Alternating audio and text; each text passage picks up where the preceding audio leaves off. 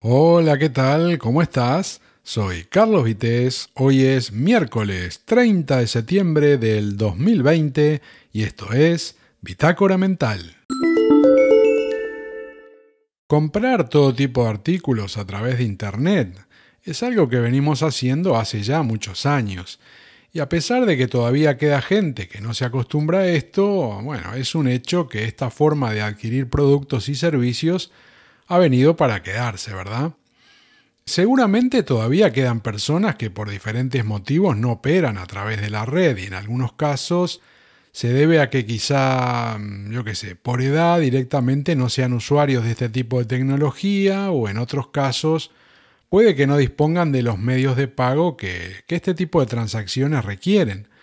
Pero bueno, sea como sea, estos dos grupos serían quizá los más lógicos por llamarlos de alguna forma, dentro de las personas que no consumen en tiendas online. Pero también tenemos una porción de la población que sí cuenta con los conocimientos y los medios para poder hacer compras a través de la red, pero no se sienten cómodos y seguros al hacer esas operaciones, algo que en algún momento nos ha pasado a todos, ¿no? Salvo quizá a los más jóvenes, que por ser nativos digitales, obviamente este medio es parte de su propia existencia, es como eh, para ellos eh, respirar eh, para tener oxígeno, ¿no?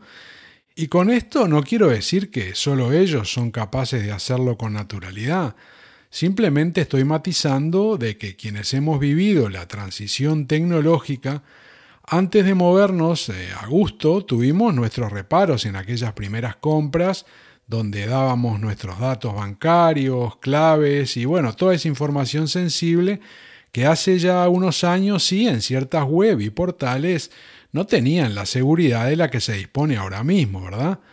Pero más allá de todo lo anterior y de que con la pandemia muchísima gente ha comenzado a operar a través de Internet, tanto a nivel de compradores como vendedores, hay que decir que la compra en tienda física sigue siendo muy importante y en algunos casos decisiva para muchas empresas. Y es que esta nueva realidad dejó al descubierto que muchos operadores de primer nivel con ventas millonarias no estaban preparados adecuadamente para la venta online. Y en algunos casos han fracasado estrepitosamente al punto de tener que ponerse a full manos a la obra eh, para no perder pie y evitar desbarrancarse en este 2020 que se está moviendo en terreno muy resbaladizo, por lo que caerse resulta muy, muy fácil. ¿eh? Es decir, que muchas empresas han tenido y están teniendo que ponerse al día tecnológicamente porque no ofrecían servicios del siglo XXI o en su caso capaz lo hacían mal, ¿no? Y la demanda que ya tenía una tendencia clara eh, se fue acelerando de forma notable mientras al mismo tiempo las tiendas físicas eh, sufrieron más de la cuenta porque además de estar recibiendo menos gente, muchas incluso tuvieron que cerrar por culpa de, del coronavirus, ¿verdad? Pero si hay alguien a quien esta pandemia le ha disparado las ventas es Amazon, una empresa que no necesita presentación, donde se puede comprar casi cualquier cosa que se te ocurra, ¿no? Y obviamente en estos últimos meses ha sido un competidor muy duro porque ellos sí tenían todo a punto para afrontar una avalancha de ventas. Y se han quedado con un número, bueno, infinito de transacciones que en otras condiciones habrían sido hechas en otros lugares, ¿no? Con otros destinatarios. Ese dinero hubiera ido a parar a otro sitio. Pero este es el momento en el que quiero hablar de las tiendas físicas y sobre todo esas empresas que basan su existencia en ellas y que pretenden no perder eh, mercado del presencial, vamos a decir, a la vez que competir online con Amazon, algo que en ambos casos ahora mismo parece algo complicado, pero bueno, obviamente no es imposible, porque incluso hasta los más activos clientes online también compran en tiendas físicas. Y un buen servicio en esas tiendas puede, además de fidelizar a ese cliente, eh, ¿por qué no?, atraerlo hacia el sitio web de esa empresa. Y dentro de las personas que compran online, pero también lo hacen en tiendas físicas, hay perfiles de los más variados, ¿verdad? Pero quiero concentrarme en un tipo de cliente que seguro no soy solo yo, porque sé que hay muchos más eh, que se comportan de la misma forma, y te cuento que en mi caso, por ejemplo, los artículos de cierto precio o puede quizá de cierto volumen, ¿no?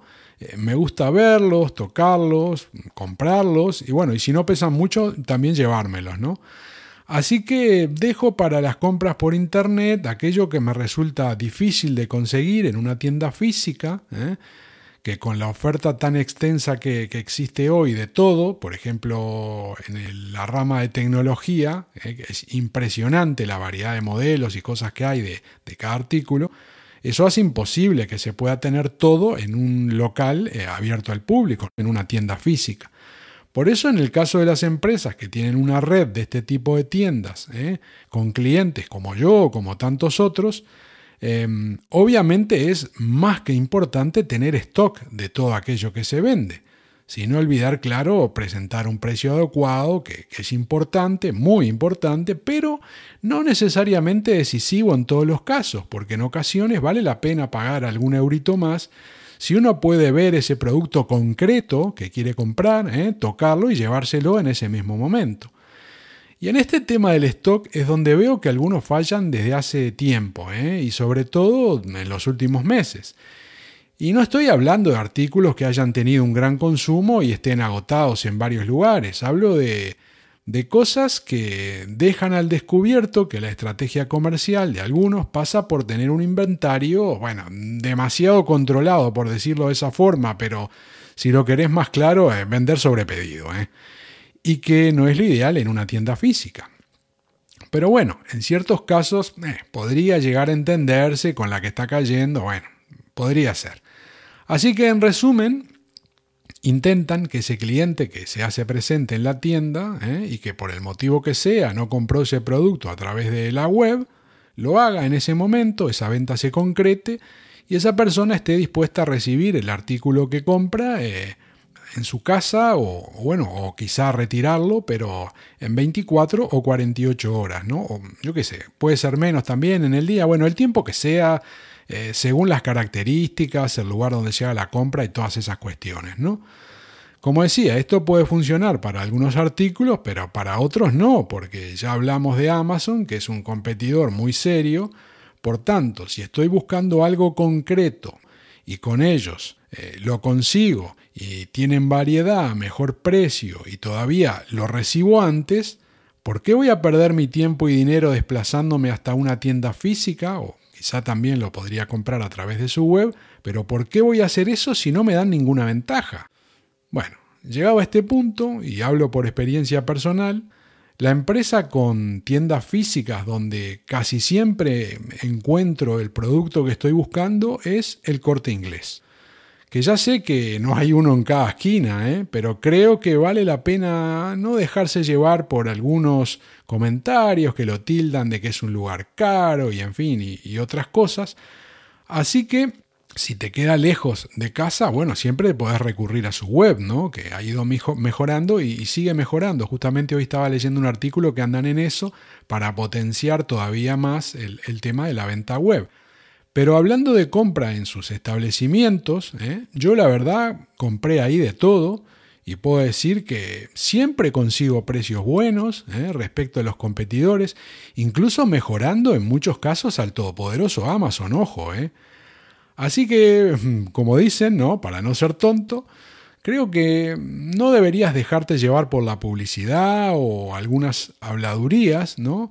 y te conviene comprobar por vos mismo quién te puede ofrecer eso que estás buscando, eso que te interesa, y que además de darte un buen precio, de repente te permita llevártelo en el momento, ¿no? Verlo, tocarlo y, llevártelo en ese momento.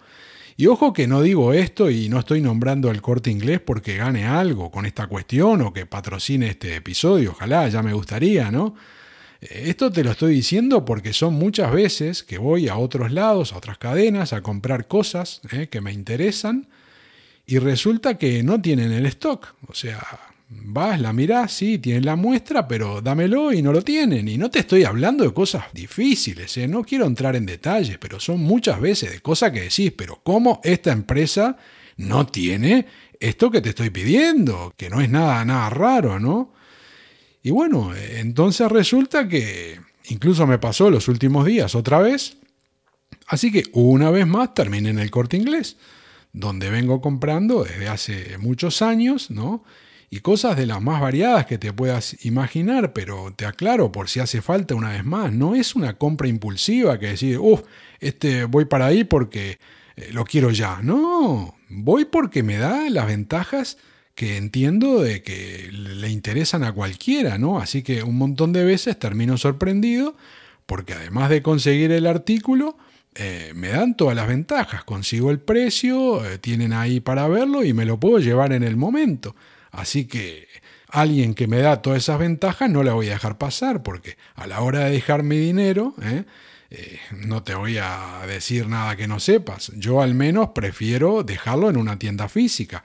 Y además, si es una empresa española, mejor, porque no necesito decirte el peso que tiene el corte inglés en la economía de este país con los miles y miles de puestos de trabajo que eso implica, ¿no? Así que, en fin, ya sabes, a buen entendedor, pocas palabras, ¿no? Soy Carlos Vitéz, hoy es miércoles 30 de septiembre del 2020 y mañana ya estaremos en octubre, ojo, ¿eh?